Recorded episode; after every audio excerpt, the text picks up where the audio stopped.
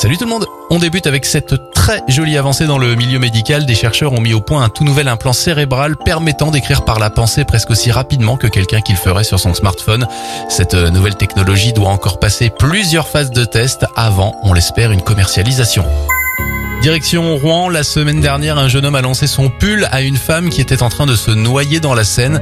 Grâce à son geste héroïque, la victime a pu être sauvée par les pompiers quelques minutes après l'intervention du héros. Enfin, bonne nouvelle pour les consommateurs, McDo va désormais indiquer le Nutri-Score sur ses produits à partir de cet été.